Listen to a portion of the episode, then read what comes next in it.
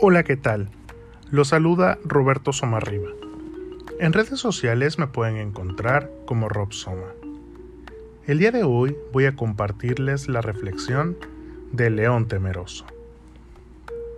Todo comenzó en la hermosa sabana africana, en donde un león se había perdido de su grupo.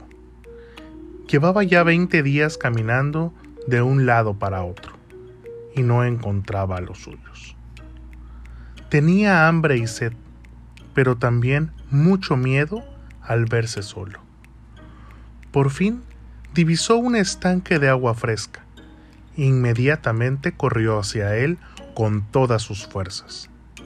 Estaba muerto de sed y necesitaba a toda costa tomar un poco del líquido vital.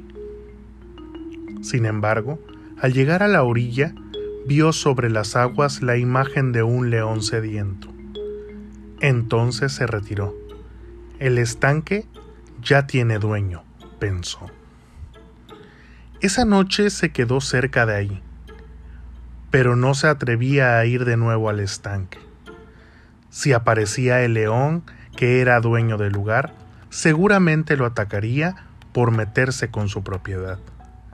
Y él no estaba en condiciones de enfrentarse a nadie. Pasó un día y el sol quemaba. Ya era tanta la sed que león decidió arriesgarse.